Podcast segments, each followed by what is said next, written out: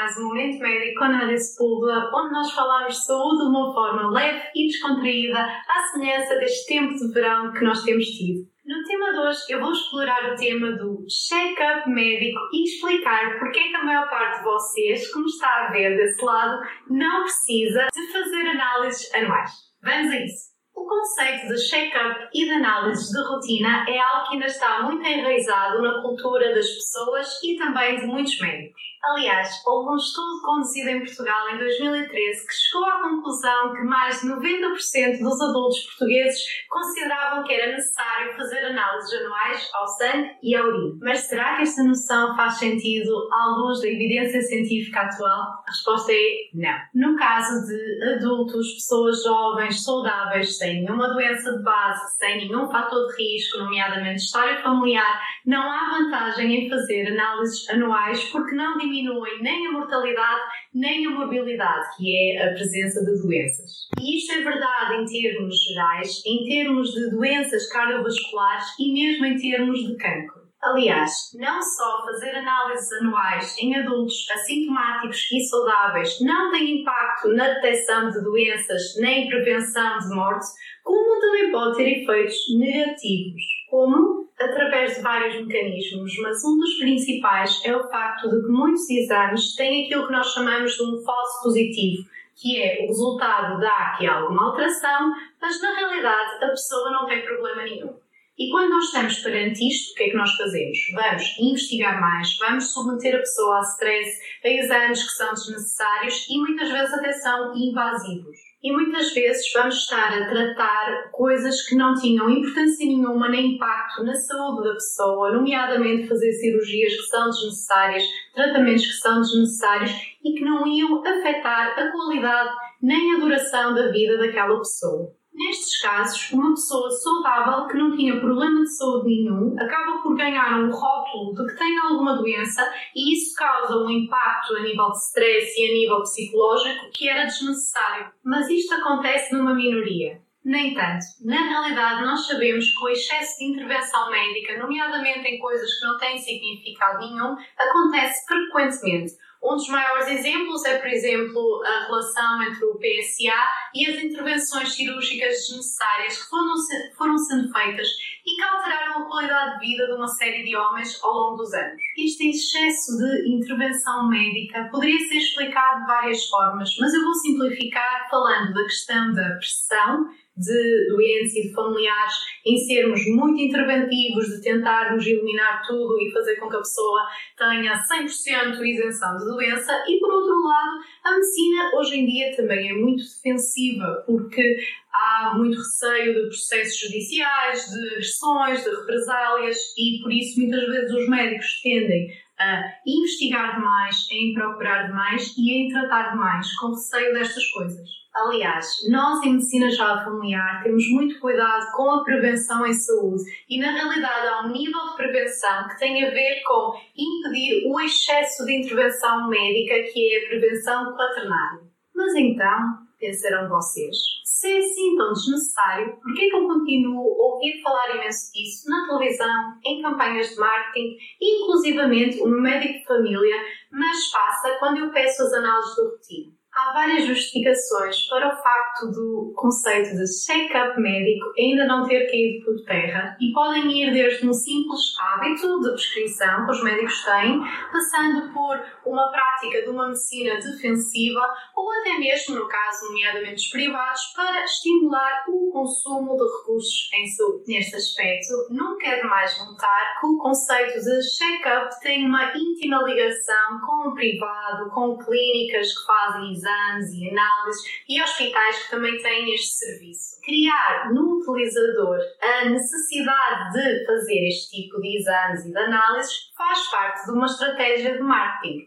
Aliás, eu conheço grupos de clínicas e hospitais privados que inclusivamente utilizam estratégias do género ah, faça este exame e depois tem grátis um raio-x ao pulmão ou algo deste género, o que é, francamente, em termos éticos, uma confusão, porque vamos estar a expor pessoas que não têm risco nenhum, que não têm indicação para fazer o exame, a uma radiação que não é desprezível. Um dos principais motivos pelos quais esta estratégia funciona é porque se impôs uma cultura de medo relativamente à saúde que faz com que pessoas saudáveis vivam com medo de desenvolver alguma doença. Esta cultura do medo tem sido aproveitada e alimentada por uma série de charlatões que fazem milhares de euros à custa de venda de livros, de suplementos, de consultas e de cursos para tentar incutir nas pessoas a sensação de que não são tão saudáveis assim e explorar, por exemplo, frases como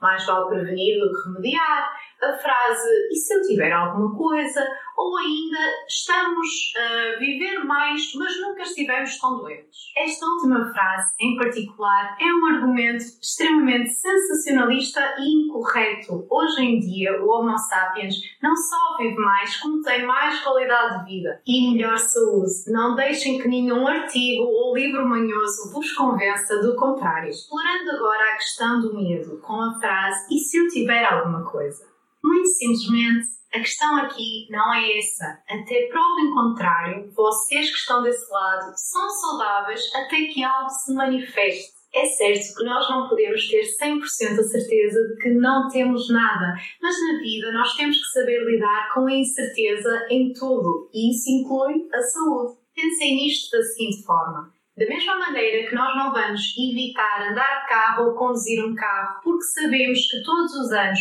há milhões de pessoas que perdem a vida em acidentes fatais, também não podemos passar a vida a pensar em doenças. Neste sentido, não vamos passar a vida a fazer exames e análises, a fazer de mês a mês ou de ano a ano para saber se está tudo bem. Porque, até prova em contrário, está tudo bem. E se não estiver, o vosso corpo provavelmente vai dar sinais alguns de vocês estarão a pensar: Ah, mas eu conheço alguém que tinha um cancro e só teve sintomas até ser demasiado tarde. É óbvio que há, que há pessoas que são exceções, que fogem à regra e cujas doenças avançam demasiado rápido e que não dão sintomas antes de ser tarde demais. No entanto, estes casos são menos prováveis e por isso não vale a pena estarmos a sofrer constantemente por antecipação. Não vai contribuir nem para a nossa felicidade, nem para a nossa qualidade de vida. O que nos leva a outro ponto importante. Se eu sou um adulto jovem e saudável e sem fatores de risco, quando é que vale a pena então eu fazer análises ou exames? Em primeiro lugar, sempre que apareçam sintomas que o vosso médico ache necessário investigar melhor. Apesar da maior parte dos sintomas que as pessoas apresentam muitas vezes não terem nenhuma causa assim muito estabelecida nem serem algo grave, convém, quando vocês têm algum tipo de alteração, falar com o vosso médico e não ignorar. Isto porque, quando surgem alterações no vosso corpo, a probabilidade de vocês terem alguma coisa aumenta ligeiramente.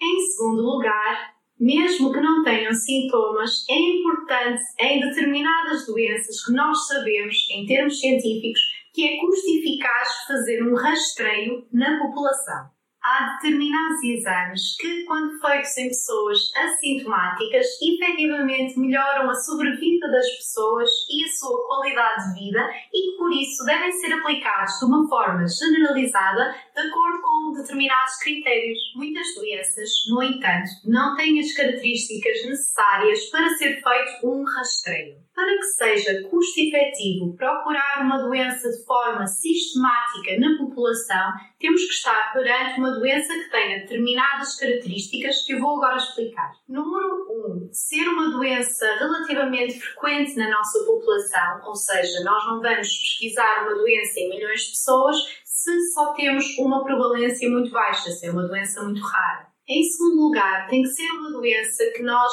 em termos médicos, saibamos como é que evolui e que tenha um período sem sintomas que seja longo. Em terceiro lugar, temos que ter um exame para encontrar essa doença que seja fácil, que seja acessível e que seja fiável para detectá-la. E em quarto lugar, uma das coisas mais importantes é que nós, em termos médicos, temos um tratamento para tratar essa doença e para mudar a sua evolução. Ou seja, ao tratarmos determinada doença mais cedo, vamos conseguir melhorar o resultado no final. A pessoa ou não vai falecer ou vai ter mais anos de vida com qualidade de vida. Então, quais são estes exames que são recomendados de forma generalizada para algumas partes da nossa população? Um dos exames que é extremamente importante realizar é o Papa Nicolau ou a citologia do colo do útero como rastreio do cancro do colo do útero.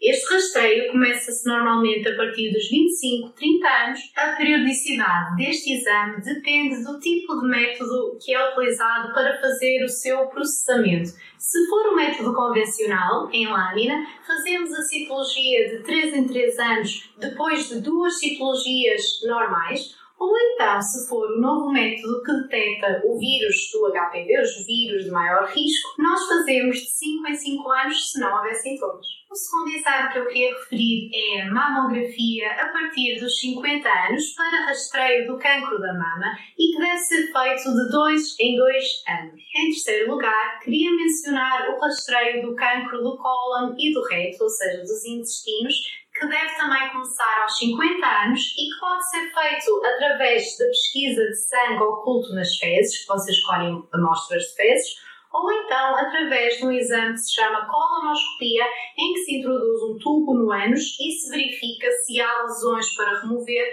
no intestino. Normalmente, a periodicidade indicada destes exames é que a pesquisa de sangue oculto nas fezes seja feita anual ou de 2 em 2 anos e a colonoscopia, estando tudo bem, de 10 em 10 anos. Saindo agora do domínio dos cancros e indo para a parte das doenças metabólicas e cardiovasculares, temos em quarto lugar o rastreio da diabetes, chamemos-lhe assim, que tem a ver com detectar o açúcar no sangue a partir dos 40 anos, isto se a pessoa não tiver fatores de risco. Na mesma ordem de ideias, também verificamos o colesterol e os triglicerídeos, que chamamos de perfil lipídico, nos homens a partir dos 40 anos e na mulher a partir dos 50 ou da menopausa. Gostaria de salientar que todos estes exames, periodicidade que eu falei, é para pessoas saudáveis e sem fatores de risco, nomeadamente familiares.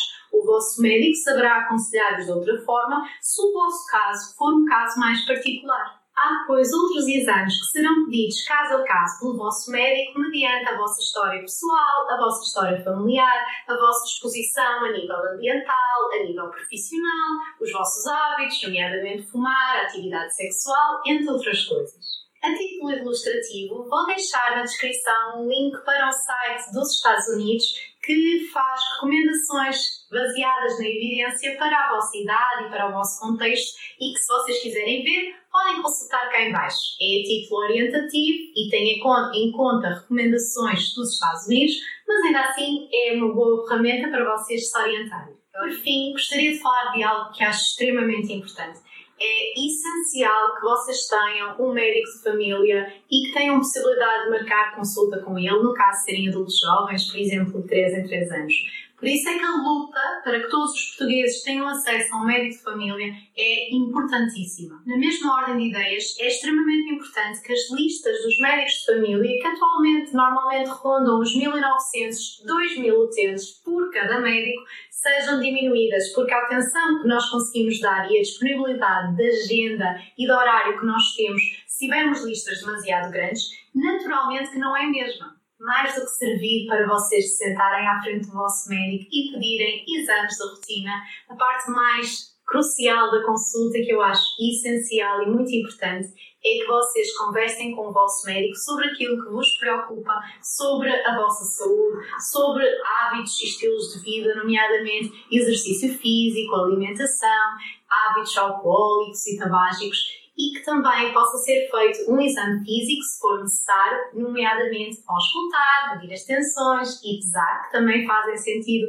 do ponto de vista de rastreio de doenças cardiovasculares, sobretudo a partir dos 40 anos, e também não esqueçam de falar de questões como o trabalho, como a saúde mental e ainda como a saúde sexual, que muitas vezes são menosprezados. O médico de família deve ser alguém com quem vocês têm uma relação de confiança e com quem vocês podem partilhar os vossos medos e ansiedades, por muito que não façam sentido, e que vocês também tenham a confiança e também utilizem menos vezes o Dr. Google para saber determinadas coisas, porque se vocês tiverem uma boa relação com o vosso médico e confiança no conhecimento dele, vão conseguir ser muito melhor aconselhados do que a pesquisar no Google que vos vai dizer que todos os sintomas que vocês têm pode ser cancro. Ok?